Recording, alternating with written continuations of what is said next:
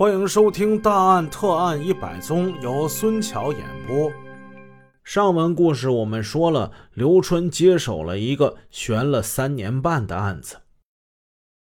嫌疑人任昌义已经招供，虽然有了口供，却没有直接的物证跟现场的其他证据。可以说，本案难度较大。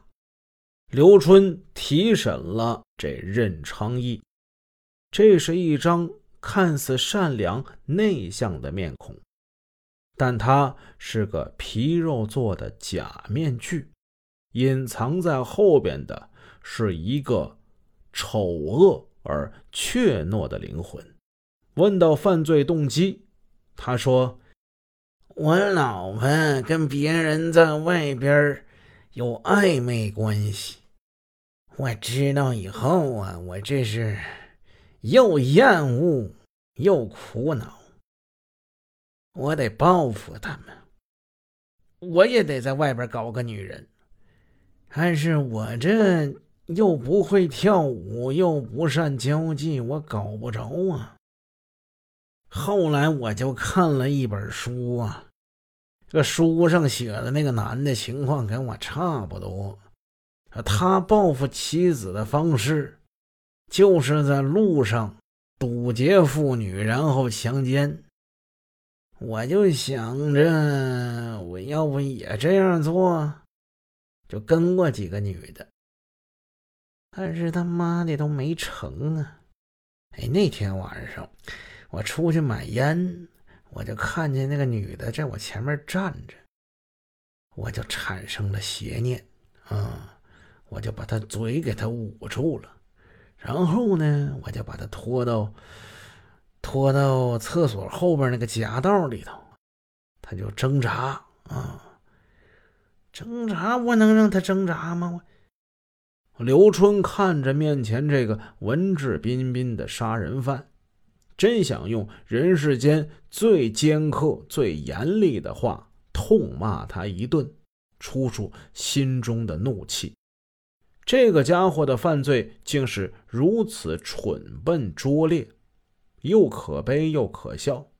遗憾的是，他隐藏的比较深，使得应有的惩罚推迟了三年多。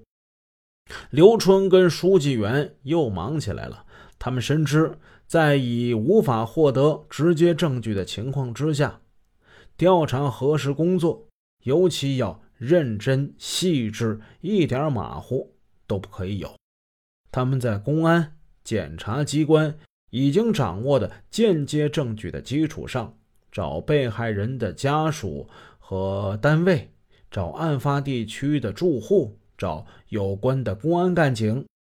最后只找到了任昌义的妻子李某，一个人一个人的谈，一份证词一份证词的取，不漏掉一个环节，不漏掉一个证人。通过艰辛的工作，取得了大量的间接证据，把它们组接起来，就形成了一个逻辑缜密、严丝合缝的链条。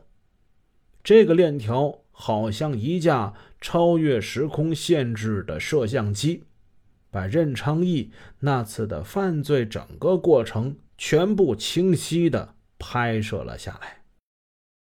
任昌义供认，一九八六年十二月十五号晚上九点来钟，他告诉自己的妻子李某出去买烟，李某由此证言。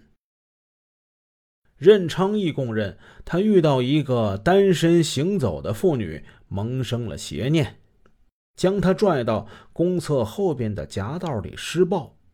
被害人徐桂芬的弟弟徐嘉义次日早上寻找一夜未归的姐姐，在公厕附近的地上捡到了她的自行车钥匙。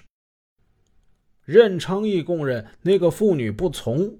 他就用一只手捂住那个女人的嘴，另一只手拽住她的头发，往墙上、往地上猛撞。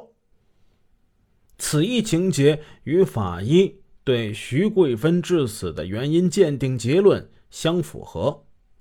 任昌义供认，杀人后听见远处有人说话，并有手电筒光束射过来，便匆匆地往家走。途中遇到邻居商伟在自家门前站着，到家门口又见到了妻子李某。李商二人均有此证言。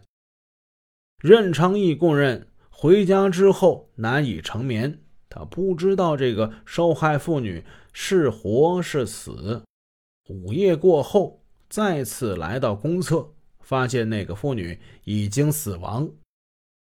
衣服已经冻结到冰面上，所以他使劲的一拽，发出了呲啦的声响。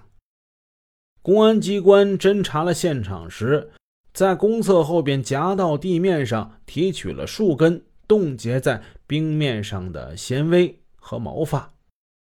化验后确认，纤维与徐桂芬身上所穿的呢子外衣均属于羊毛。任昌义的供述与现场的勘查情况是吻合的。任昌义供认，为了掩盖杀人罪行，回家之后取来了自行车。他将被害妇女的尸体驮至另一处，直到听到有人骑着自行车往这边骑过来，他才弃尸逃走。沈阳市自行车厂夜班工人黄立田证实，午夜。经过某条胡同的时候，发现地上有一具女尸，当时就向雅明派出所报了案。另外，李某也证实，睡至午夜过后醒来不见任昌义，出门寻找，正好见他从外面推车回来，两人为此还发生了争吵。任昌义供认，被害妇女从自行车上滑落到地面上。头西脚东，与黄立田所见及公安机关现场勘查的情况相符合。此案告破之后，皇姑区刑警队有意安排了任昌义与妻子李某在刑警队办公室见了一面。任昌义对他说：“这件事儿已经促成了，说什么也没有用了。”你说你要是不干那个事儿，我能干这事儿吗？我这步走错了。以后你把孩子带好吧，从那院搬出来吧，要不然人家饶不了你呀。那天我看公安局找物证，把便所都给逃了。说实话，我良心受到了点谴责。我想去自首，但是我没有那个勇气，知道吗？正所谓是该报未报，时刻未到。刘春写完了审理综合报告之后，数了一数，现在认定任昌义为八六一二一六杀人案案犯的间接证据已经有十四条之多。这十四条的间接证据。条条有根有据，经得起检查，经得起考验。他们如同一根根结实有力的钢钉，已经可以把被告人任昌义牢牢地钉在耻辱柱上了。任昌义一案在市检察院起诉到市法院近三个月之后，由审判员刘春审理完毕，经院审判委员会审定。一致同意合议庭意见，以故意杀人罪判处被告人任昌义死刑，剥夺政治权利终身。一九九一年九月十日上午，经省法院核准并下达死刑执行令，任昌义被绑赴刑场执行枪决。八六一二一六杀人案在相隔四年半之后，终于。画上了句号。